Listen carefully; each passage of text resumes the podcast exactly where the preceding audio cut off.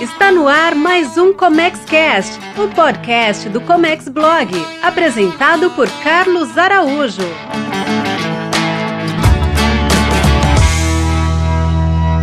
Olá, seja muito bem-vindo, seja muito bem-vinda. Eu sou Carlos Araújo e esse é o ComexCast, o podcast que fala de negócios de importação e de exportação.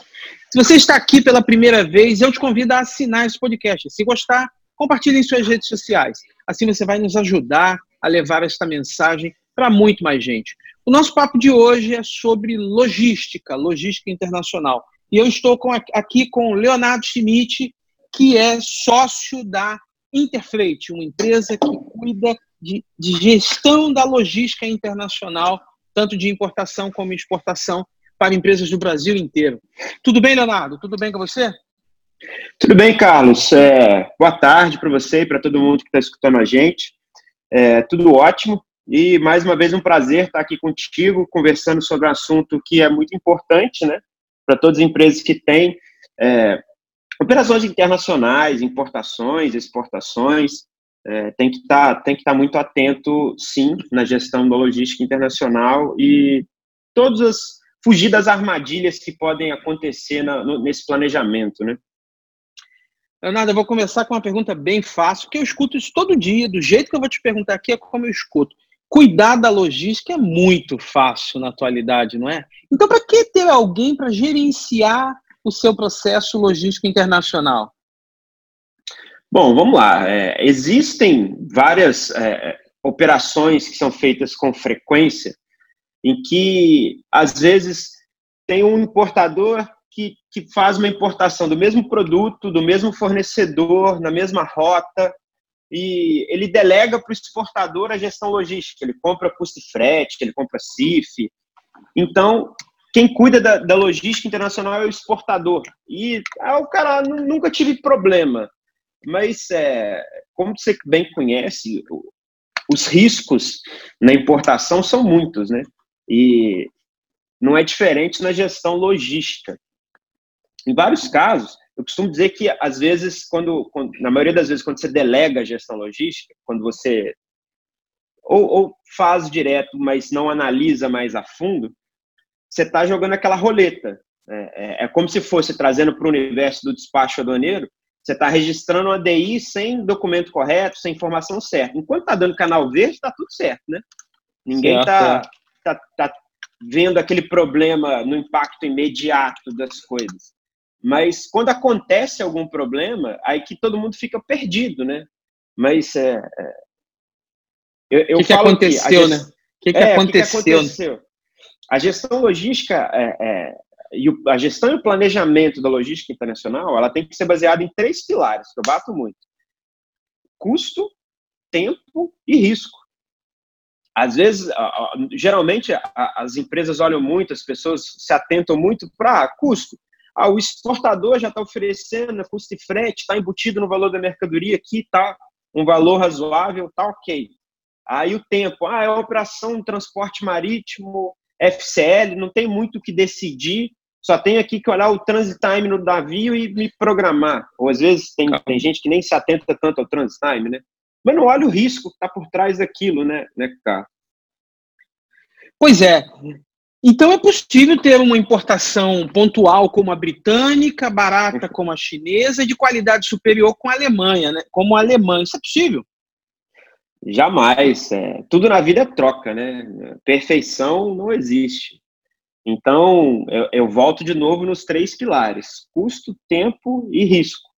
É, e um vai ter que ficar custo, de lado, né? Um ou dois vai é, ter que ficar de lado. Quando você começa a aumentar muito é, eu quero diminuir muito o risco da minha operação é, é, e que ela seja muito rápida. Vai ser uma operação mais cara.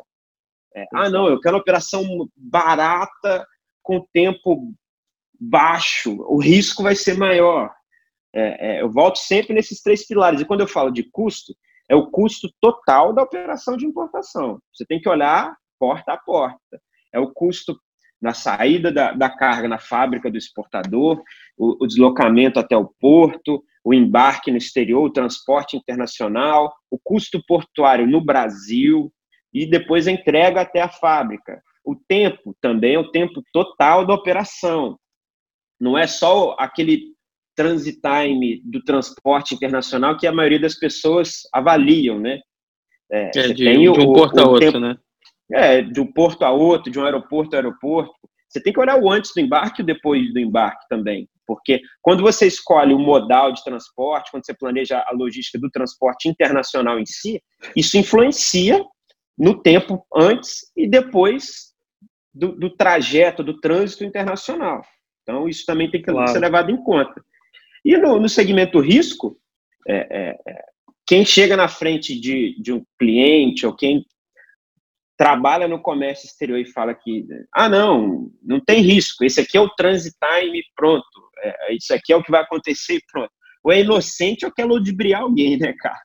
Pois é, é aí eu entro então com uma pergunta. Para aquele gestor que faz sempre a mesma operação mensal, por exemplo, uma carga de 18 toneladas ali, quase um container de 20, e ele tem que pensar em uma outra opção? Isso não seria um embarque FCL já no modelo ou não? Ou essa coisa não funciona assim desse jeito? Então, quando você falou lá atrás da pergunta de ah, é super fácil, por que alguém gerenciar? É, geralmente são empresas que estão acostumadas a comprar é, é uma matéria-prima, por exemplo, e os pedidos de compra estão sempre saindo para otimizar um container de 20 pés, um container de 40 pés, esse full container aí de 18, 20 e poucas toneladas, né? Você fala, ah, não tem o que escolher, é isso e pronto. É, ok, é, é, às vezes é isso mesmo, mas você tem que avaliar duas coisas. Eu volto naquela, no, nos mesmos no três pilar, pilares. Nos três pilares. Né? Nos três pilares. Você tem, a, a, é um transporte marítimo full container. Primeiro ponto, todo mundo se, se engana que ah, o transit time que eu fechei com o armador é X. Então, isso é garantido, né? Não, é, o contrato de transporte é, o contrato de transporte marítimo internacional é um contrato que te garante que a carga vai ser coletada no porto X, entregue no porto Y, sem avarias, né? E num tempo razoável. Não existe garantia de tempo de entrega. Até hoje, no, na legislação e em contratos, se fala da aventura marítima. Ainda assim, a gente não. não a, se você olhar para a legislação brasileira que fala do transporte marítimo internacional, que é o Código Comercial, ele é um código que data de 1850. 50, então, isso aí. É. é. e ele é vigente até hoje, né? Apesar de vários uhum. pontos desse código já terem caído, a parte do transporte marítimo é vigente, de 1850. A, a, todo mundo há de convir que os navios, a, a, tecnologia do transporte marítimo naquela época é muito diferente do que a gente tem disponível hoje. Né? Então, muita coisa precisa ser atualizada, mas é claro que o transportador também tem suas dificuldades, né? Mas, enfim, uhum. Outros pontos que precisam ser analisados dentro da FCL. Às vezes você delega o transporte marítimo, a gestão logística para o exportador. Aí você tem sete dias de free time no container, aqui quando a carga chega no país. Aí você tem mais um custo na tua operação que se você tivesse negociado aquilo diretamente, você poderia ter evitado. Que não é quantos barato, trans... né? Não é barato, exatamente. E, e quantos transbordos estão previstos dentro da rota que o exportador ou quem quer que seja te ofertou aquela logística. Quanto maior o número de transbordos, maior a, a, o, ri, o, o risco, risco, da sua carga. Da carga ficar para trás, não tem jeito, né? E como a, a, a, eu acredito que a gente ainda vai entrar mais nessa seara, mas assim, o, o transporte marítimo, a companhia marítima, ela também tem os desafios dela, né, né Carlos? Gerir uma frota de navios que hoje em dia tá, tem cada vez Pois é, então deixa, deixa, eu te fazer, deixa eu te fazer uma pergunta aqui. O transporte marítimo é sempre o melhor negócio do mundo ou não? Você diz para o transportador? É, é para o transportador. Não, não para quem está comprando. É sempre o marítimo, porque é sempre o mais barato, ou não é essa questão que tem que ser levada em conta nessa gestão logística? Não, de jeito nenhum. É, eu já vi muitos casos, já vi gestores, já, já lidei com clientes que dizem, não, aqui a gente não, não faz transporte aéreo de jeito nenhum. Transporte aéreo é para quem não se planeja, para quem não tem gestão. né? É. É, é. Aí tem uma carga menor, que não, não, não faz sentido um full container, ele está sempre embarcando num LCL, né? o Less Than Container Load, uhum. comprando aquela fração do container para fazer o transporte. E ele olha só para o frete, eu volto no pilar e no olhar do custo total da operação, né? Ele olha só para o frete marítimo e fala, pô, estou fazendo um, um, ótimo negócio, o frete que eu estou pagando é lá embaixo. Só que aí as taxas no porto de origem e de destino que ele está pagando são altas, o custo portuário é, é, frente à quantidade de carga que ele está transportando é, é, alto, e às vezes o, o, o, se ele comparar frete do LCL com frete aéreo, beleza, o frete do LCL seria mais em conta. Mas o uhum. custo aeroportuário e as taxas no, porto, no aeroporto de origem no aeroporto de destino seriam muito menores. Então, o custo da, total da operação, da logística, seria bem mais barato no aéreo. E isso faz sentido, muito sentido para cargas até 50, às vezes até 100 quilos. E dependendo do valor agregado da carga, né? É, tem isso tem também, né? Qual é o, o frete sobre o total do valor da carga, que isso é um fator importante, né? Importante. Se o valor agregado da carga é muito alto, é claro que a armazenagem do aeroporto também é mais cara. Então, tudo tem que uhum. ser avaliado, mas tem vários casos que eu vejo as pessoas, vezes, deixando de fazer essa análise, falando, não, aqui aéreo não pode, mas está pagando mais caro no aéreo, na operação inteira, está tendo um tempo de trânsito muito maior, tanto no Exato. trajeto internacional quanto no pré e pós-embarque, para consolidar container e desconsolidar container, e aumentando o risco, né? Porque um volume pequeno no LCL, você tem risco maior de extravio, você tem risco maior de atraso no embarque, você tem riscos maiores. Então, e se você tá tem um porto negócio. e se você tem um porto secundário como o de Vitória no Espírito Santo, a carga desce em Santos, desconsolida e vem para cá de caminhão, né? Mais um risco. Mais um risco. E paga uma fortuna em Santos, porque hoje em dia os terminais não deixam passar a carga lá sem cobrar uma. uma, uma 1.200 reais, 1.200 reais fixo, independente é. do valor da carga. Mas aí então Exatamente. eu tenho uma pergunta para você. Quando é que eu sei que eu tenho carga suficiente para um FCL? Quando é que eu sei que aquela carga tem que ser LCL? Para quem está nos ouvindo, três... isso é uma dúvida muito comum, né? Sim, com certeza. E, e, tem vários clientes com esse mesmo, mesmo tipo de dúvida. Eu volto sempre nos três pilares, cara. Você tem que analisar custo, tempo e risco. Qual que é o prazo que você precisa? Quando, para quando você precisa carga dentro da tua empresa? qual que é o orçamento que você tem para aquela operação e o tempo que você é, é, e, tempo não risco, né? E qual que é o, o, o quando eu falei risco é você olhar para eu preciso da carga aqui para sexta-feira da semana que vem dentro da empresa ou para 15 de outubro dentro da empresa. Ok, mas quanto custa para você não ter a carga nessa data? É, é uma manutenção de um equipamento importante que está programado e se isso não acontecer, você vai ter um custo enorme. É uma venda que você já tem um contrato de entrega para o teu cliente final, e se você não entregar, você vai perder a venda ou você vai ter uma multa. Quanto custa? Porque aí você você tem vários casos em que você tem que gastar um pouco mais com a logística para diminuir esse risco, né? Então, enfim, voltando, uhum. três pilares. No LCL, você tem um custo de frete menor do que o FCL, geralmente. Uhum. Mas você tem, por exemplo, no quesito tempo, além de todos os riscos do transporte marítimo, que está presente nos dois, você tá, riscos de atraso, que eu quero dizer nesse caso, né? Você tem uhum. também o tempo necessário para, antes de embarcar na origem, consolidar aquele container. E quando você faz um, F, um LCL, você insere mais um fornecedor na cadeia, que é o coloader. O que, que, que, é o foco do coloader?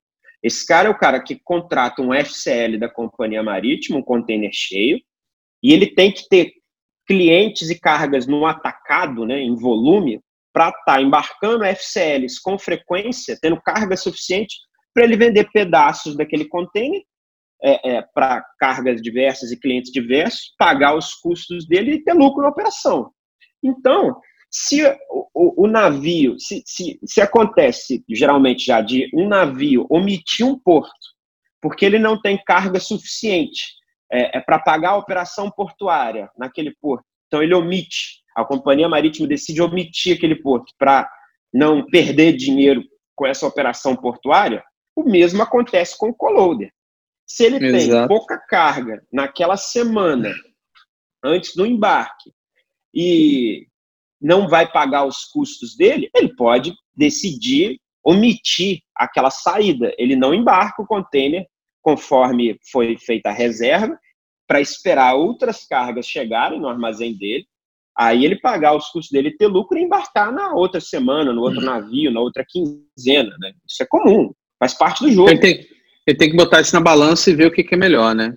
Olhando de é, novo os três pilares: tempo, risco, custo. É, e ainda tem o pós também. No pós, você tem o tempo para desconsolidar aquele container. Você sabe bem também dos problemas de descarga. É, é, no Coloader, você tem um CE Mercante Master, registrado pela Companhia Marítima, um Submaster pelo Coloader e os houses pelos agentes de carga. Mas o Submaster do Coloader as, já consolida informações de cargas de vários clientes. Uhum. Às vezes acontece da carga de algum cliente ter algum, uma informação declarada errada, uma NCM que precisa ser trocada, um peso que foi digitado errado, e esse CE precisa ser corrigido. Às vezes a tua carga no sistema é bloqueada porque o submaster do Colodo está sendo corrigido devido à carga de um outro cliente.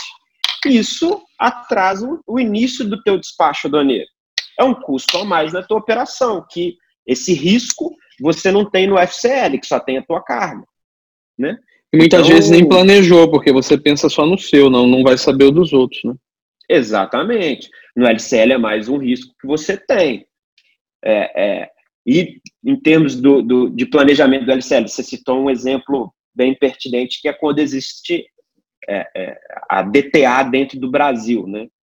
Tem casos que você não tem como evitar. É, são raríssimas as rotas que tem um, um coloader direto para Vitória, né? Então, é, não, não tem. Por aqui não tem mesmo. Não tem, né? Não tem. É, eu tenho que bater em Santos e vem de tem caminhão para cá. Tá, mas o risco na tua operação, se você tivesse é, é um FCL para Vitória, se você fizesse um FCL direto para Vitória, você economiza, além desses R$ 1.200, todo esse risco e esse tempo. Então, assim, eu é. sempre volto nos três pilares. Mas, ah, por alto, qual que seria um chute de ideia? Para mim, é, a partir de 8 toneladas ou 8 metros cúbicos de carga, LCL é, é, é, é escolher é o, o LCL. Não, ao contrário. O, não, o, o FCL é o mais indicado, então, né? É o mais indicado, porque você já vai estar tá pagando um custo alto, até mesmo de frete ou de somando a todas as taxas dos coloaders, você já vai estar pagando um custo relativamente alto e aumentando muito teu risco, teu tempo. Então, assim, é, é, é para mim, eu, Leonardo, acho uma loucura acima de 8 toneladas, 8 metros cúbicos.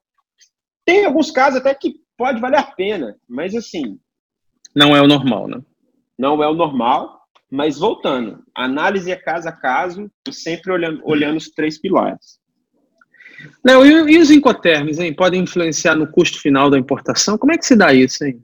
Compra FOB, ah. compra CIF, compra CFR. Pode influenciar, influenciam muito, né? Agora mesmo a gente citou vários casos de, de, de características que a gente tem que negociar na gestão logística, e agora falando de Incoterms, até na, no quesito seguro internacional, em que quando você compra e você delega para o teu para o exportador da carga a contratação desses serviços, você não vai negociar esses pontos. Você fica na mão do exportador. Já vem e pronto, né? Já vem pronto. E assim, ah, a gente aprende lá no início, ah, os incoterms são os, os termos para simplificar a divisão de custo e responsabilidade entre o exportador e o importador. É, são ligados à lex mercatória, definidos pela Câmara de Comércio Internacional Francesa, a ICC. Enfim, só que a, a maior verdade para mim é que o importador, ele sempre paga tudo. Não importa é, sai do bolso de, sai do bolso dele de algum jeito.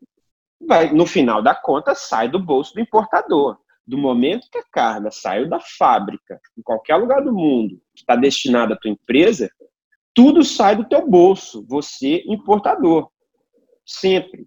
A diferença está em quem vai se responsabilizar por contratar cada um desses serviços.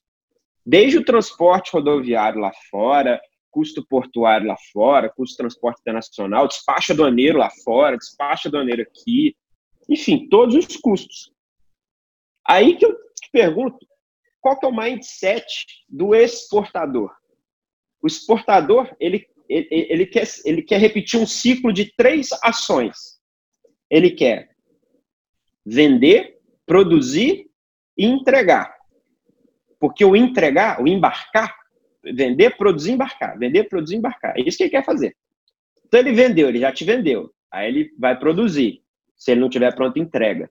Ele produziu, Exato. ele quer embarcar. Porque o embarcar para ele é sinônimo de faturar.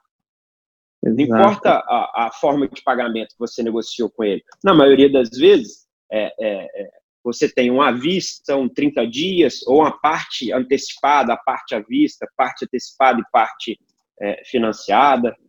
Então, o cara quer vender, produzir, embarcar.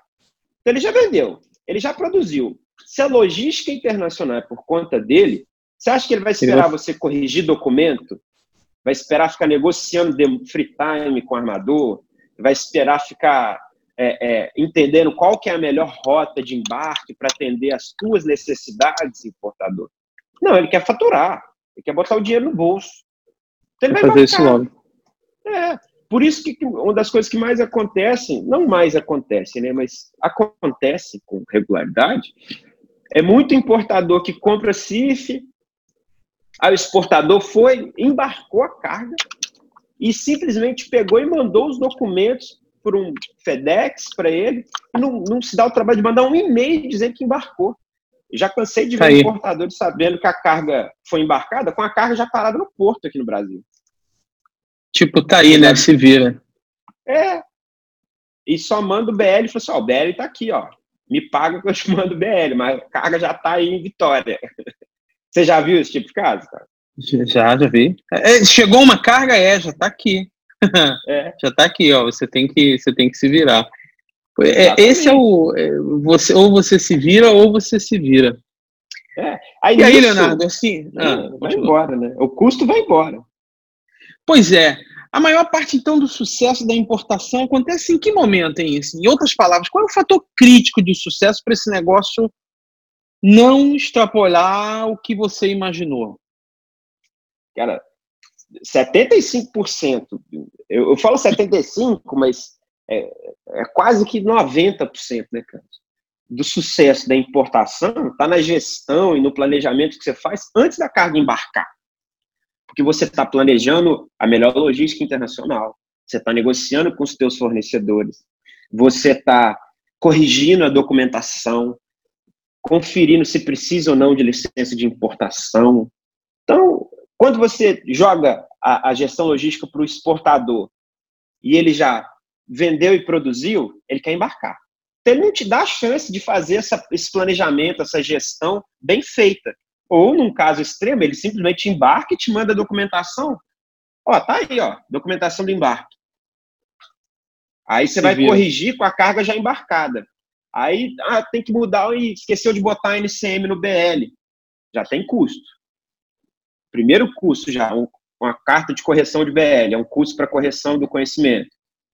Ah, a carga já está chegando. Ih, vai ter que corrigir com a carga parada no Brasil? Armazenagem, demurge, é, às vezes multa de ser mercante, é, por aí vai, né? Então, quando você perde esse, esse, essa gestão, quando você delega essa gestão para o exportador, você abre mão dessa oportunidade de desses 75%. Você, você perde esse controle. Entendi. Pois é, Leonardo, quem está nos ouvindo tem que ficar muito atento a estas é, peculiaridades que muitos que estão no mercado acreditam não ser relevantes, que isso é uma coisa para a gente que está criando problema, que é complicar, mas como você disse logo no começo, só vai se discutir isso quando der problema. Se nada acontecer, ninguém nem vai lembrar disso, né? Exato. É, é, você e eu somos pessoas que estão tentando cada vez mais compartilhar conteúdo, é, é, divulgar para que as pessoas entendam um pouco mais do Comex, porque eu ainda vejo muita gente indo meio que na sorte, na estatística, né? é, é, vai na prática. Ah, eu faço assim, tá dando certo, para que mudar? Mas ele não sabe por que tá dando certo, por que pode dar errado e o que pode acontecer naquela situação. Então, ele é. fica sempre à, à, mercê da sorte? E... É, é, deu certo, ele não se discute. Deu errado, vai querer descobrir o que, que poderia ter sido feito, né? Exatamente, mas aí você tem que se planejar, você tem que entender o, o, os riscos por trás da, da situação, é, daquela operação que está acontecendo. Não tem jeito. Comércio exterior não é para amador. A gente não é um bicho de sete cabeças, mas não é para amador. É, a gente tem que entender o que está acontecendo, tem, tem que buscar entender como funciona. Léo, muito obrigado por esse nosso bate-papo, foi esclarecedor, hein? Que isso, eu que agradeço mais uma vez o, convite, Carlos, e estamos à disposição, é, tanto no, no, nos teus canais, agora também estou com, com, divulgando cada vez mais conteúdo, cara, porque o pessoal precisa mesmo, é, é, é a gente tem que ter essa troca, é todo mundo se unindo para aprender junto, compartilhar, porque é só assim que levar... o, o Comex vai prosperar, né? E levar muito mais informação adiante. Valeu, Léo. Claro, e você que está me ouvindo, muito obrigado por ter segurado o play até agora. Obrigado por ter me levado contigo no trânsito, na academia, na corrida matinal ou em qualquer outro lugar. Eu fico muito feliz pela sua audiência. Se você, se você gostou, não se esqueça de avaliar esse conteúdo, que nos ajudará a chegar muito mais pessoas. E se você conhece alguém que possa curtir o que eu te falei, o que eu falei, o que o Léo falou até agora, compartilhe no LinkedIn, essa rede social que tem muito para nos dar. E se você precisar de algum atendimento, de algum auxílio, anote aí, eu tenho uma página específica para um atendimento gratuito. É www.comexblog.com.br barra atendimento. Preencha o formulário que eu vou te ligar, eu vou te retornar. Muito obrigado por você ter ficado até agora e até um próximo podcast. Até mais. Você ouviu o ComexCast, o podcast do Comex Blog, com Carlos Araújo. Oferecimento comexblog.com.br.